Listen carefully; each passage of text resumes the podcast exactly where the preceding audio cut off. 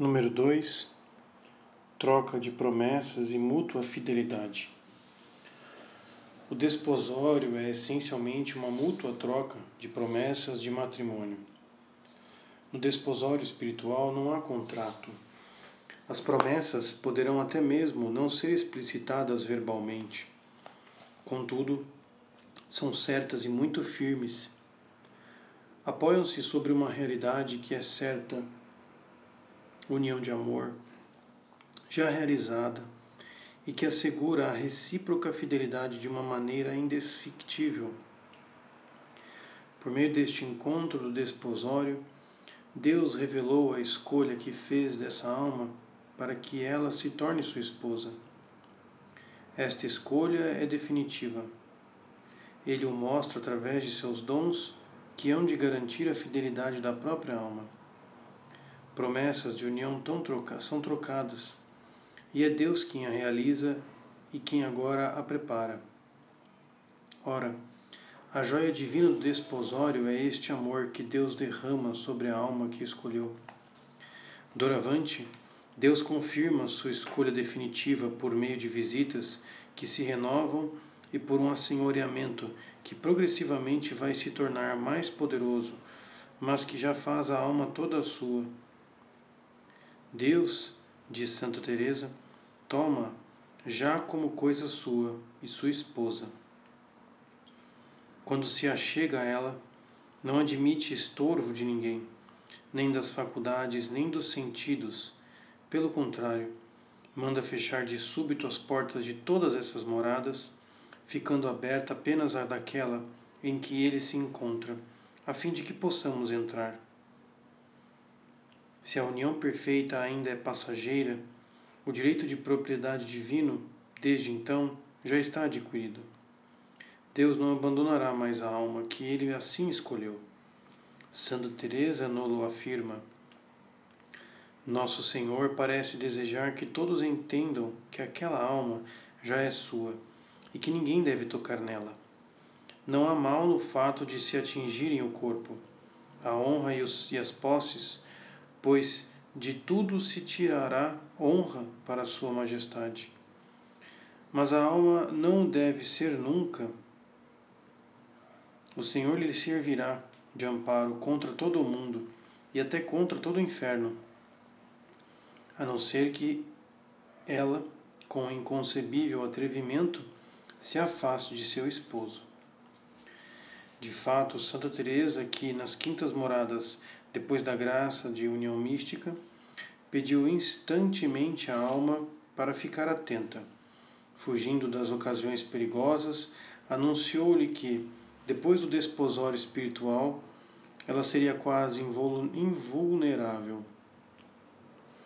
Almas cristãs, peço, pelo amor de Deus, aquelas a quem ele fez chegar a estes termos, que não vos descuideis afastai-vos das ocasiões de pecado, porque mesmo neste estado a alma não está tão forte que se possa envolver nelas. Só o estará depois de celebrado o noivado, o que ocorre na próxima morada. A comunicação com Deus não foi mais do que um breve encontro, e o demônio se esforçará para por perturbar a alma e desviá-la desse noivado. Depois, como já a vê inteiramente rendida ao esposo, não se atreve a tanto, porque tem medo dela e sabe que se alguma vez o fizer, ficará com grande prejuízo, enquanto a alma restará maior lucro.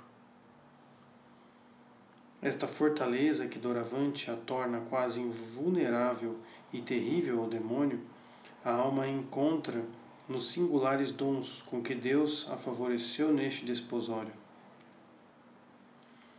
Em primeiro lugar, o conhecimento da grandeza de Deus, pois quanto mais coisas suas virmos, tanto mais se mostrará ela a nós. Depois, conhecimento próprio e humildade. Ao ver que criaturas tão mesquinhas como nós, em comparação com o Criador de tantas grandezas, têm ousado ofendê-lo, a alma nem sabe como ainda olhar para ele. E em terceiro lugar, o desprezo por todas as coisas da terra, caso não possam ser aplicadas ao serviço de tão grande Deus. No arroubo, a alma experimentou o soberano poder de Deus e sentiu um temor envolto no mais ardente amor, um maravilhoso desapego. Fica senhora de tudo e com liberdade, a ponto de não poder se reconhecer. Ela percebe que não fez nada para receber tanto bem, nem sabe como ele lhe foi dado. Quem não passou por isso não pode acreditar. Que poder tem a alma que o Senhor transporta até aqui? Ela olha tudo sem estar apegada a coisa alguma. E ela vê não somente as teias de aranha que há em si mesma, suas grandes faltas, como até algum cisco, por menor que seja, já que está exposta a muita luz. Estes dons de Deus não são só luz ou atitude da alma, eles são também eficácia de ação. Chegando aqui, a alma não deseja apenas a glória de Deus. Sua Majestade lhe dá condições para levar isso a efeito. Não há nada que ela veja e considere que o serve, que não se dispõe a fazer. E nada faz, porque, como falei, ela vê com clareza que só tem valor agradar a Deus. Conquistou-se a fidelidade da alma. O dom de si mesma é perfeito. Já não quer querer, nem gostaria de ter livre-arbítrio. E assim o suplica ao Senhor, entregando-lhe as chaves de sua vontade. Eis o jardineiro feito comandante. Ele não deseja coisa alguma além da vontade do Senhor. Este assenhoreamento de Deus sobre a alma e a resposta de amor e de fidelidade desta é descrita por São João da Cruz em várias estrofes transbordantes de vida divina e poesia humana. Cântico Espiritual, estrofes 26 e 27. Na interior adega do amado meu bebi. Ali me abriu seu peito e a ele, em dom perfeito, me dei sem deixar coisa. E o santo comenta: naquela suave bebida de Deus, em que, como dissemos, se embebe a alma do, no próprio Deus, com toda a sua vontade e com grande suavidade, entrega-se ela toda a Ele para sempre, querendo ser toda sua e não ter em si mesma coisa estranha de Deus. Deus transforma a alma nele e a faz totalmente sua, tirando-lhe tudo que nela havia alheio a Deus. Em consequência, não somente segundo a vontade, mas também por obra, fica a alma de fato dada de todo um Deus, de todo a Deus, um dom perfeito, assim como Deus se deu livremente a ela Pagam-se agora aquelas duas vontades entregues e satisfeitas entre si, de modo que nada mais há de faltar. Em fidelidade e firmeza de desposório. Portanto, o desposório implica promessas e já numa união de amor. Assim tomada, a alma se doa completamente e não tem outra ocupação senão o amor que a envolve e a qual ela se entrega. Desta forma, na estrofe seguinte ela canta: Minha alma se ha votado, com meu cabedal todo a seu serviço. Nem mais tenho outro ofício, que só amar é já meu exercício. Ela repete com insistência aquilo que já tinha dito antes. Não guarda mais o gado que seguia antigamente Trata-se dos seus apetites e de suas tendências, que ainda se impunham a ela em certas circunstâncias, e dos quais a invasão do amor e sua fidelidade a libertaram. Foi assim que o amor a introduziu na grande solidão onde só ele reina. A partir de agora, não mais a encontramos, então, na praça pública, onde as paixões se agitam e se alimentam. Por este nome de praça, é ordinariamente chamado o lugar público onde o povo costuma reunir-se para seus divertimentos e recreações e no qual também os pastores apacentam seus rebanhos. Esta praça pública não é necessariamente aquela do mundo, onde se espalham os vícios, mas aquela que ela frequentava antes, isto é, a do meio em que vive, seja mesmo um ambiente religioso e fervoroso, no qual as paixões se manifestam e têm direitos adquiridos. A alma está perdida para todos e é só de Deus. Direis que me hei perdido, e andando enamorada, perdidiça me fiz e fui ganhada. Esta morte ao mundo e ao seu meio, esta única ocupação de amar, que doravante é a sua, implicam uma fuga para o deserto? Oh, sem dúvida, ela deseja esta solidão completa, na qual encontra de novo, intensos e substanciosos, o repouso e o tormento do amor. E será mesmo necessário que este repouso lhe seja assegurado pelos menos, pelo menos periodicamente. Mas sigamos o pensamento do santo para acompanhar os movimentos deste amor. Ambos estreitamente unidos se encontram no ritmo das estrofes que fluem dóceis, límpidas, harmoniosas, mas muito fortes em sua plenitude saborosa. De flores e esmeraldas, pelas frescas manhãs bem escolhidas, faremos as grinaldas em teu amor floridas, e num cabelo meu entretecidas. O santo explica que as flores são as virtudes da alma e as esmeraldas são os dons que recebe de Deus. Juntos, Deus e a alma, com os dons de Deus e as virtudes da alma, tecem as grinaldas, que assim serão a obra de sua atividade comum, o fruto de seu amor comum, que não poderia permanecer inativo. Estas grinaldas são as boas obras, todas as almas santas geradas por Cristo na Igreja, auréolas feitas igualmente por Cristo e a Igreja, auréola de almas virgens, auréola formada pelos santos doutores, auréolados, auréola dos que são mártires. Estas grinaldas são todas as obras interiores e exteriores que Cristo e sua Igreja, o Espírito de amor e as almas que conquistou, produzem no mundo. O amor do desposório já é fecundo, pois que implica posse e união. É durante este período que Santa Teresa estabelece sua reforma e funda vários mosteiros. Voltaremos a falar sobre esta fecundidade da alma sob o influxo de Deus, mediante os dons do Espírito Santo. Por ora, simplesmente a indicamos, a fim de notar que nas obras que ela produz, Deus olha só a fidelidade e o amor que elas testemunham. Só naquele cabelo que em meu colo a voar consideraste. Este único cabelo tênue e sutil, forte em movimento sob o sopro do Espírito, é o amor, vínculo de perfeição, que une e entrelaça as flores das grinaldas. O esposo o vê voar sobre o colo, que simboliza a força, e torna-se prisioneiro dele. Nele preso ficaste, ó maravilha digna de toda aceitação e gozo, Deus quedar-se preso em um cabelo. De resto, isto só pôde ser produzir porque o amado águia real de voo sublime desceu em direção à ave de pequeno voo para se deixar prender. A fidelidade de amor manifestada pelas obras ajunta-se à fidelidade provada pelo olhar.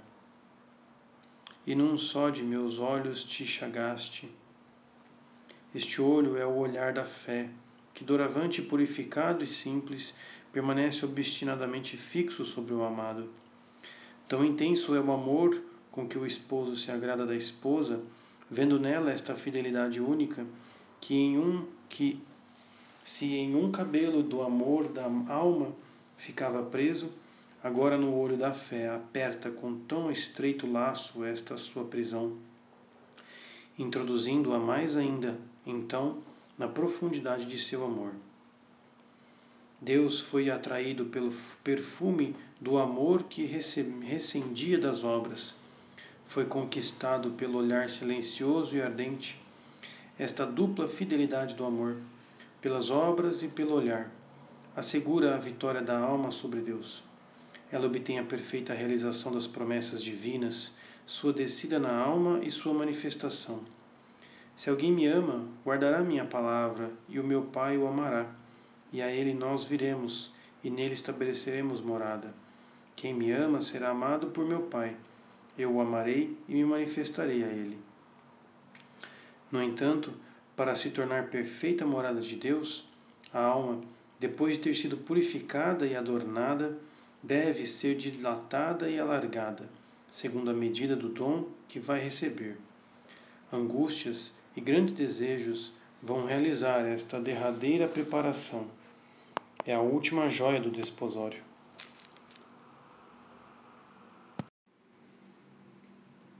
Número 3. Ardentes desejos e angústias. Depois da graça de união mística das quintas moradas, a alma estava desorientada pela novidade das regiões onde fora introduzida. Santa Teresa insiste longamente sobre esta inquietude da pobre borboleta. Oh, ver o desassossego dessa borboletinha, apesar de nunca ter estado mais quieta e tranquila em sua vida. Não é de espantar que a nossa borboleta, percebendo-se renovada e estranha às coisas da terra, busque repouso em outro lugar. Mas aonde irá a borboletinha? Não pode voltar ao lugar de onde saiu, pois, como eu disse, não está em nossa mão fazê-lo. Ó Senhor, que novos sofrimentos começam para essa alma. Quem diria que tal viesse a acontecer depois de graça tão elevada?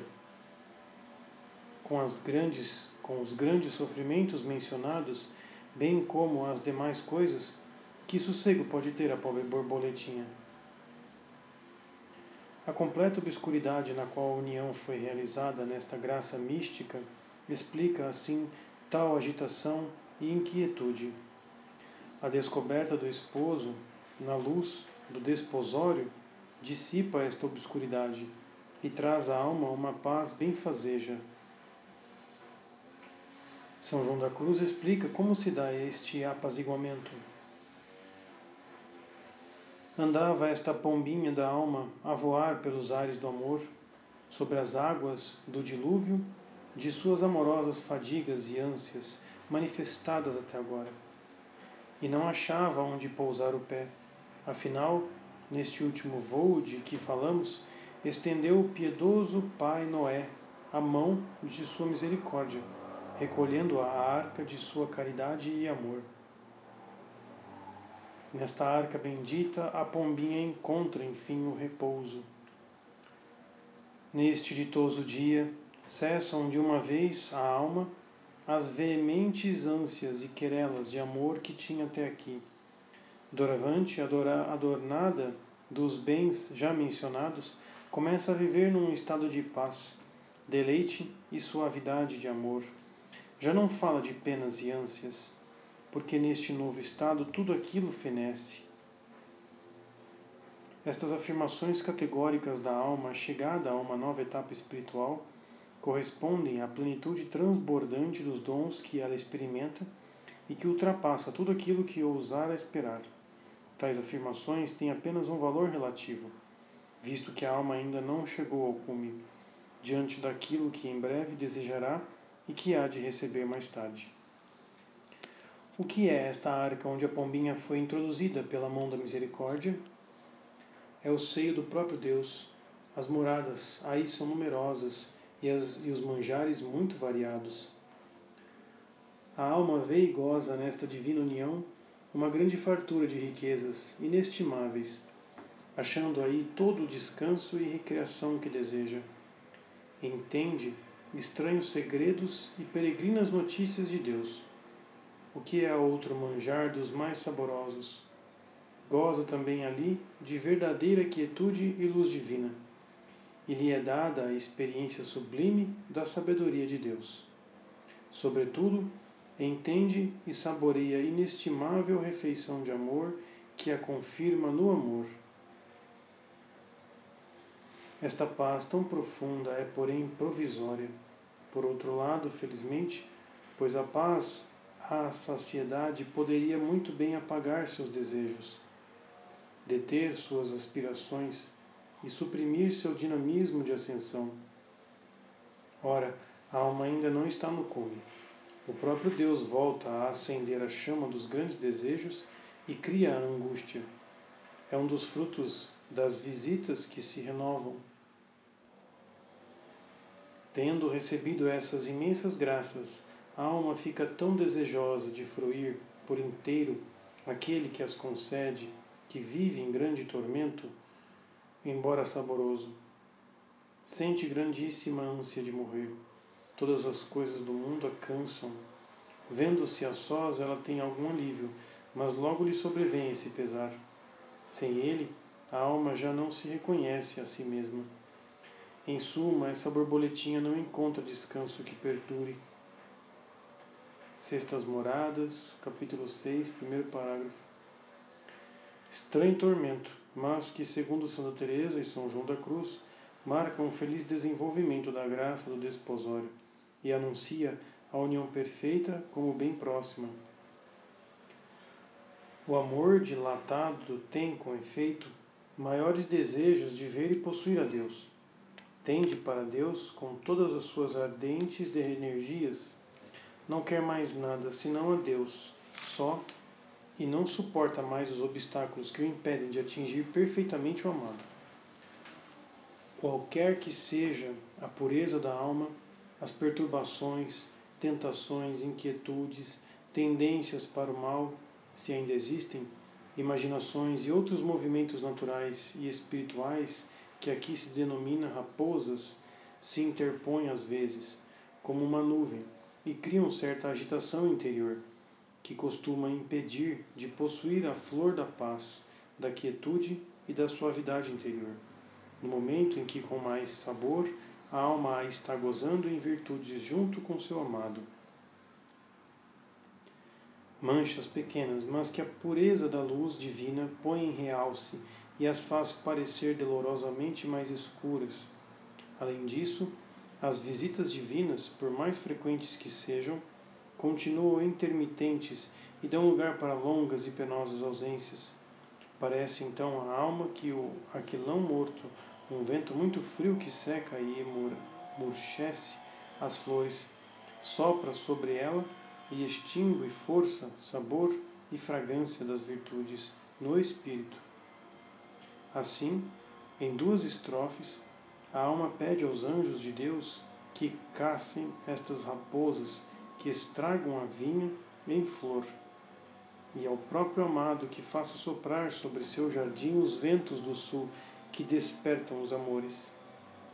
Ligeiras névoas e secura passageira tornam a fome mais aguda e fazem sentir o vazio das profundezas da alma. O tormento torna-se habitual. São João da Cruz explica a natureza e a causa deste tormento. As faculdades da alma, desapegadas e purificadas, estão, daqui para frente, vazias a sabedoria divina escavou nelas de uma maneira admirável, por meio da purificação e por meio das visitas. Capacidades profundas, semelhantes a cavernas, que agora protestam seu vazio e sua fome, pois são feitas para a plenitude. Quando, porém, estas quando, porém, estão vazias e purificadas, as faculdades, é intolerável a sede, fome e ânsia da parte espiritual, porque sendo profundos os estômagos destas cavernas, penam profundamente, uma vez que é também profundo o manjar que lhes falta a saber, o próprio Deus. Este tão grande sentimento padece a alma de ordinário, perto do fim da sua iluminação e purificação, antes que chegue à união onde já suas ânsias são satisfeitas. De fato, como o apetite espiritual se acha vazio e purificado de toda criatura e afeição dela, tendo perdido sua inclinação natural, inclina-se agora para o divino. Como, porém, não lhe é ainda comunicado este divino na união com Deus, a pena deste vazio e sede chega a ser pior do que a morte. Isto acontece, sobretudo, quando por alguns visos ou resquícios transluz algum raio divino sem, todavia, lhe ser comunicado. Admirável sabedoria divina que prepara, deixa oco, purifica o vaso, cria nele ardentes desejos, antes de preenchê-lo com aquilo que desde há muito tempo deseja dar-lhe em plenitude. Neste momento, Deus parece não querer visitar a alma, senão para aumentar e elevar a sua a um mais alto grau de intensidade este tormento habitual. Santa Teresa escreve: Muitas vezes vem de repente um desejo cuja origem não se sabe, desejo que penetre a alma por completo, começando a fatigá-la a tal ponto que ela se eleva acima de si mesma e de toda a criação. Este tormento, que é porém tão saboroso e reconhece a alma de preço tão alto, ela passa a desejá-lo, preferindo-o ainda assim a todas as consolações anteriores. Santa Teresa observa que as graças deste gênero lhe foram concedidas depois de todas aquelas que ela relata no livro da sua vida. São graças que marcam o fim do período desposório.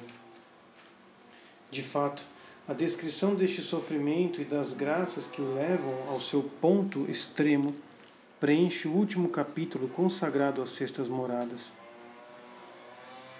Ainda que por muitos anos tenha recebido esses favores, a alma sempre geme e anda chorosa, porque de cada um deles lhe resta maior dor. O amor também aumenta, à medida que ela percebe quanto este grande Deus e Senhor merece ser amado. Nesses anos, o desejo tem pouco a pouco se avolumado de tal forma que a alma se sente muito aflita, como agora direi. Mas as ânsias, as lágrimas, os suspiros e os grandes ímpetos não são nada em comparação com aquele golpe semelhante a uma seta de fogo que às vezes chega à alma e produz a tais sofrimentos espirituais que quem o sente começa a dar grandes gritos, apesar de ser pessoa sofrida e habituada a padecer grandes dores Nesse momento, ela não pode fazer outra coisa. A santa relata então o êxtase que teve em Salamanca em 1571, terça-feira de Páscoa, durante o recreio, enquanto Isabel de Jesus, noviça, cantava: Vejam-te meus olhos. Esse grau de intensidade não dura muito, quando muito três ou quatro horas, a meu ver. Se tivesse uma duração maior, a fraqueza natural, salvo por milagre, não poderia suportar.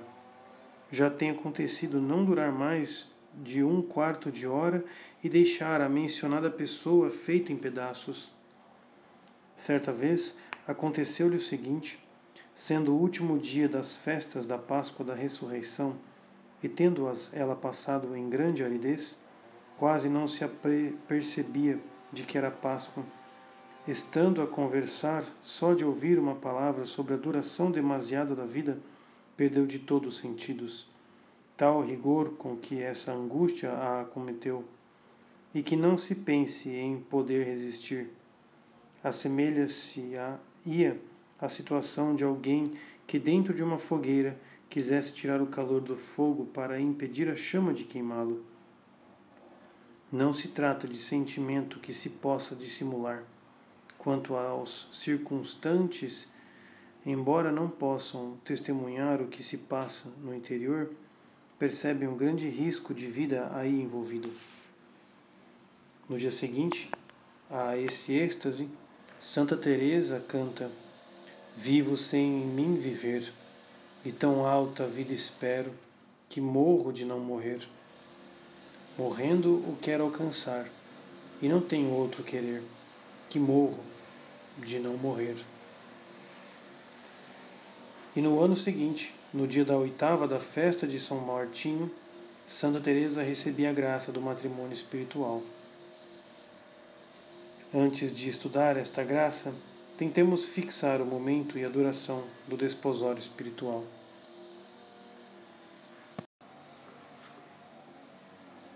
Terceiro, momento e duração do desposório espiritual. Número 1. Um, momento. O desposório espiritual constitui o fato central das sextas moradas, o marco que as ilumina e as caracteriza no progresso rumo à união perfeita. Santa Teresa o descreve nos capítulos 4, 5 e 6 destas moradas, depois de ter falado precedentemente dos sofrimentos purificadores, do despertar e das palavras de Deus na alma. No capítulo seguinte, apesar de ser insistido no capítulo 7 sobre recuso à humanidade de Cristo, recurso à humanidade de Cristo, ela descreve as graças extraordinárias, visões e revelações nos capítulos 8, 9 e 10. Por fim, no capítulo 11, mostra-nos as ardentes angústias do amor impaciente antes do matrimônio espiritual.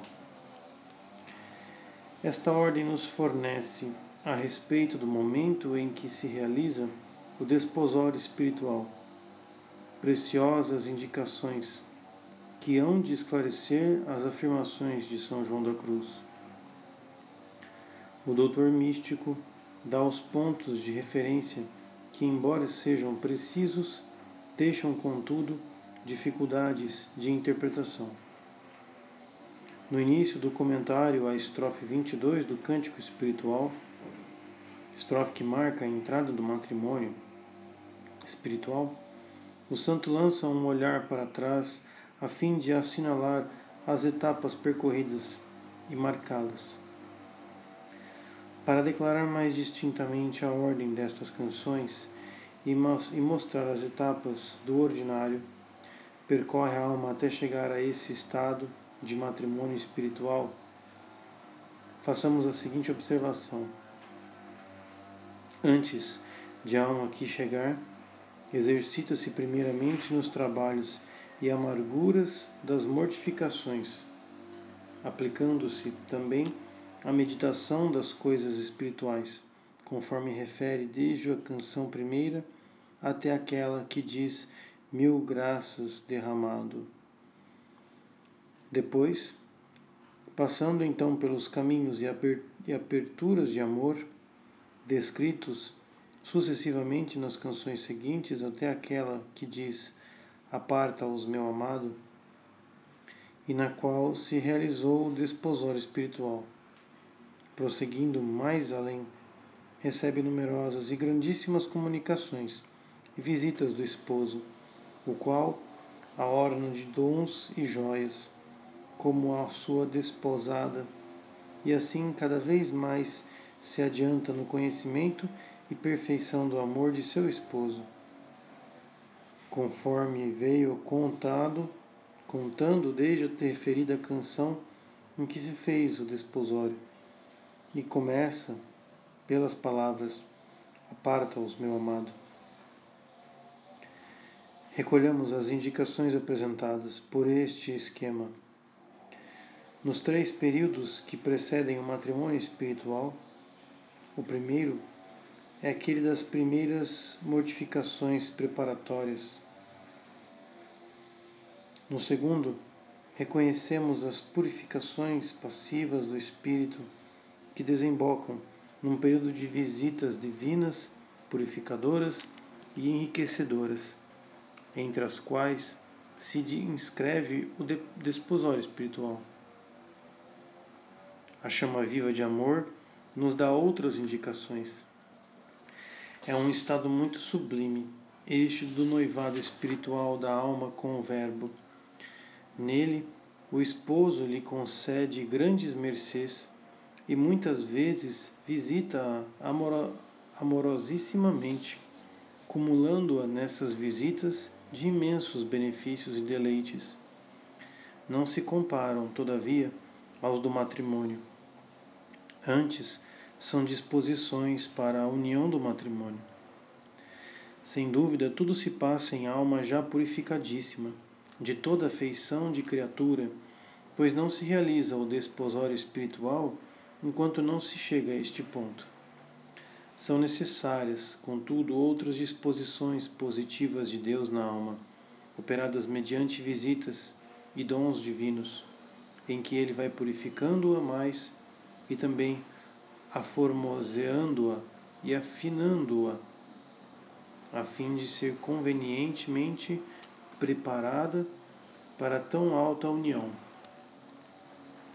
Isso requer tempo, mais longo para umas e menos para outros, porque Deus vai agindo conforme a afeição da alma.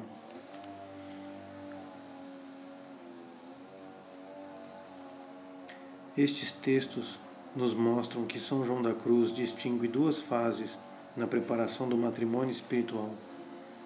Uma fase de preparação negativa, representada pela purificação passiva, e uma fase de preparação positiva, realizadas pelas visitas divinas. O desposório espiritual, que inaugura a segunda fase em seu período mais intenso, se situa, portanto, no limite entre as duas. No entanto, seria um erro estabelecer divisões estanques entre as duas fases.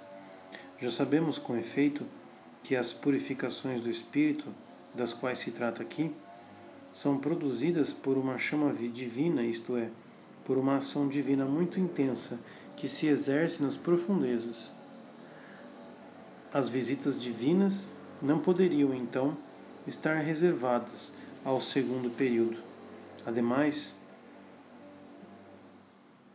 e isso nos parece importante sublinhar. As visitas do desposório produzem, ao menos no princípio, terrores de laceração física e arrombos. São João da Cruz indica estas reações sensíveis sob a ação de Deus como sinal de fraqueza e de purificação imperfeita. Experimentam tais sentimentos nas visitas de Deus às almas que andam em via de progresso, mas não atingiram ainda o estado de perfeição, porque, em chegando a este, as comunicações divinas se fazem na paz e suavidade do amor, cessando os arrombamentos que eram concedidos para dispor a alma à perfeita união. Na noite, o santo ainda afirma de maneira muito clara. Essas comunicações exteriores não podem ser muito fortes, nem muito intensas, nem muito espirituais, como são exigidas para a divina união com Deus, por causa da fraqueza e corrupção da sensualidade que nelas toma sua parte. Daqui procedem os arrombamentos, os transportes, os desconjuntamentos de ossos que costumam suceder quando as comunicações não são puramente espirituais, isto é, quando não são dadas só ao espírito, como acontece aos perfeitos. Nestes, já purificados pela segunda noite espiritual, cessam os arrombamentos e tormentos do corpo, porque gozam da liberdade do espírito, sem que haja mais, por parte do sentido, prejuízo ou perturbação alguma. Os arrombos do desposório se inscrevem, então, na noite do Espírito e são um sinal de que a purificação não está terminada, mas eles a encerram e, de modo muito feliz, afirma o santo em outra passagem. Na subida do Monte Carmelo, ele escreve. Algumas dessas notícias e toques pelos quais se comunica Deus à substância da alma, de tal modo a enriquecem que bastaria apenas um deles, não só para tirar de vez todas as imperfeições que havia que não havia podido vencer em toda a vida, mas também para deixá-la cheia de virtudes e bens de Deus. Não há dúvidas de que estes toques substanciais sejam aqueles do desposório espiritual. As visitas do desposório, então, completam a purificação da alma enriquecendo-a e a preparam positivamente para o matrimônio espiritual. A infusão extraordinária de amor que elas derramam nas profundezas da alma destrói ou torna impotentes as más tendências que ainda se encontram aí. O encontro com Deus na luz que elas provocam aperfeiçoa a guinada psicológica da alma que, doravante, está orientada e tende só para o amado. Portanto, é bem entre a fase negativa e a fase positiva da preparação para a união perfeita que se situa o desposório espiritual. Mas estes textos são joanistas, pelas indicações que nos fornecem e pelas sombras que de propósito conservam, nos convidam a precavermos-nos de qualquer exatidão matemática, se quisermos permanecer na verdade. O desposório espiritual não é uma cumeira que superamos para rapidamente chegar à outra vertente. Não é uma fronteira que atravessamos para chegar a outro país. As visitas divinas têm, a um só tempo, efeitos negativos e positivos. Trazem em seus efeitos traços visíveis de uma noite que não terminou, e são graças que preparam a união perfeita. Completam a purificação que só estará totalmente realizada nesta união. No entanto, elas asseguram a ação positiva de Deus uma predominância que daqui para frente irá se acentuando até o matrimônio espiritual. Escutemos ainda São João da Cruz nos descrever e com uma linguagem que qualquer comentário macularia esta ação positiva de Deus durante o desposório espiritual. Esta preparação é figurada pela das donzelas que foram escolhidas para o rei Azu, Azuero. Esther, segundo capítulo, versículo 12. Embora já houvessem sido tiradas de, suas, de sua terra e da casa de seus pais, permaneciam um ano inteiro encerradas no palácio antes de serem levadas ao leito do rei. Empregavam metade desse ano em dispor-se com certos ungentos de mirra e diversas espécies aromáticas, e a outra metade com outros ungentos mais finos. Só depois disto é que iam ao leito do rei. No tempo, pois, deste desposório e espera do matrimônio que se passa nas unções do Espírito Santo, quando mais sublimes são os ungentos de dispersões, de disposições para a união com Deus, as ânsias das cavernas da alma costumam ser extremas delicadas. Como tais ungentos são agora mais proximamente dispositivos para a união de Deus, por serem mais chegados a Ele, dando-lhe consequentemente o gosto de Deus e estimulando delicadamente o seu apetite de possuí-lo, tornam o seu desejo mais delicado e profundo porque esse mesmo desejo de Deus é disposição para unir-se com Ele. Número 2. Duração do período do desposório. Durante quanto tempo esta preparação positiva prosseguirá? São João da Cruz, no texto que acabamos de ler, fala de um amo de um ano de preparação para as donzelas do palácio de Assueno, Assuero. Tal indicação quase corresponde ao que nos sugere o simbolismo do desposório. O desposório é uma troca de promessas que precede um pouco tempo no matrimônio e normalmente o anuncia como próximo. Então, se nos deixarmos tomar e levar pelo simbolismo, o que é particularmente fácil e se torna quase inconsciente para a apreciação dessas regiões desconhecidas, manteremos a impressão que o período do desposório deve durar alguns meses, um ou dois anos no máximo. Examinemos mais de perto o problema. Santa Teresa, no início do quarto do capítulo 11 das sextas moradas, onde descreve os grandes desejos que precedem o matrimônio espiritual, nos dá uma indicação preciosa.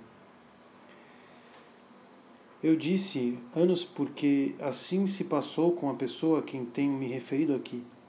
Mas bem entendo que não se devem impor limites a Deus, que num átimo pode levar uma alma ao mais elevado estado, cuja descrição daremos em seguida.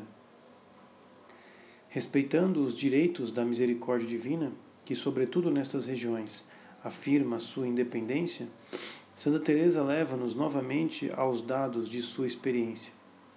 Muitos anos se passaram durante os quais os desejos cresceram sob a ação das visitas divinas, antes que ela conhecesse as angústias de amor que constituem a preparação imediata para o matrimônio espiritual. Um olhar sobre o livro da vida vai permitir especificar estas indicações. A santa relata no capítulo 20, 24 da vida, que teve seu primeiro arrombamento no transcorrer de uma novena de Veni Creator que um religioso da Companhia de Jesus lhe tinha ordenado fazer, a fim de obter o desapego de certas amizades. Neste arrombo, escutou estas palavras: Já não quero que fales com homens, mas com anjos. E ela recebeu uma graça eficaz que a desapegou definitivamente. Conferir o livro da vida no capítulo 24, parágrafo 5. Quando recebeu esta graça, Santa Teresa ainda estava no mosteiro da Encarnação e se encontrava hospedada na casa de uma amiga, Dona Guiomar de Ulloa. Parece que não se pensava na época na fundação do mosteiro de São José de Ávila. Podemos situar esta graça entre 1558 e 1560. É neste período, portanto, que começa o tempo do desposório, o qual se consumará com a graça do matrimônio espiritual em novembro de 1532. Este período dura pelo menos 12 anos, e não podemos dizer que ele foi prolongado devido às infidelidades da santa, pois trata-se do período que compreende as fadigas da fundação de São José de Ávila, os primeiros anos particularmente fervorosos da estadia neste mosteiro, e por fim, as primeiras fundações de mosteiros das carmelitas na Castela e a extensão da reforma aos frades. A simples evocação destes trabalhos mostra, para quem conhece a vida da santa, como o desposório espiritual traz à alma graças extraordinárias, mas também sofrimentos e uma fecundidade que manifestam a união já realizada. Estas indicações que a vida de Santa Teresa nos oferece são apenas um exemplo, mas um exemplo ao qual a especial missão de mestra espiritual da santa confere um particular valor e que parece se harmonizar com o papel de preparação positiva para o matrimônio espiritual, atribuído a este período do desposório. Não podemos então negligenciá-lo e devemos reconhecer nele um alcance de ordem geral o desposório espiritual não é, portanto, um encontro destinado a fixar as condições de uma união definitiva e muito próxima. Ele inaugura um período de preparação positiva que as exigências do matrimônio espiritual, via de regra, tornarão bem longa. Ademais, este período não é só tempo de espera. Ele já está marcado pelas graças e por uma fecundidade sobrenaturais que o tornarão radioso sob a luz dos vértices.